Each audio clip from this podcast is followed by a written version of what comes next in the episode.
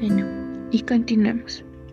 En tal sentido, el exilio representa el estado más propicio para esta forma de pensar, una filosofía de hombres solitarios que atisba la ciudad a lo lejos sin discursos en la plaza pública ni ofertas de liberación a la carta.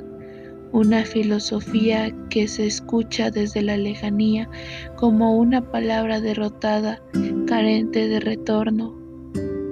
Pero es precisamente ahí, en esa imposibilidad de pensar, donde se escribe entre líneas otra historia, el relato de la ciudad aún sin habitar, la fractura del sueño político de la filosofía aparece entonces como la constancia no solamente de la fragilidad del pensamiento, sino de la propia de lo real. El viajero y las ciudades que éste recorre fluyen en una historicidad radical. El pensamiento sin regreso contiene, por tanto, la esperanza de un presente que puede ser de otra manera.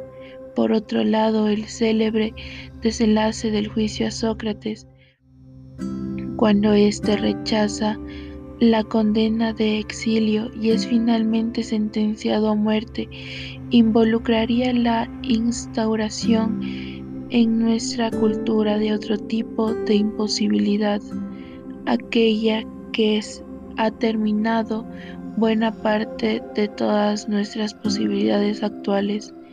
La sentencia del juicio platónico a Sócrates es rotunda.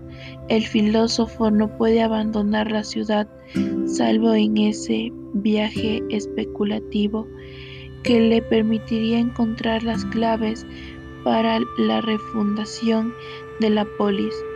Es el comienzo de la extensa historia de una sociedad que se pretende diagramar con el poder de la razón.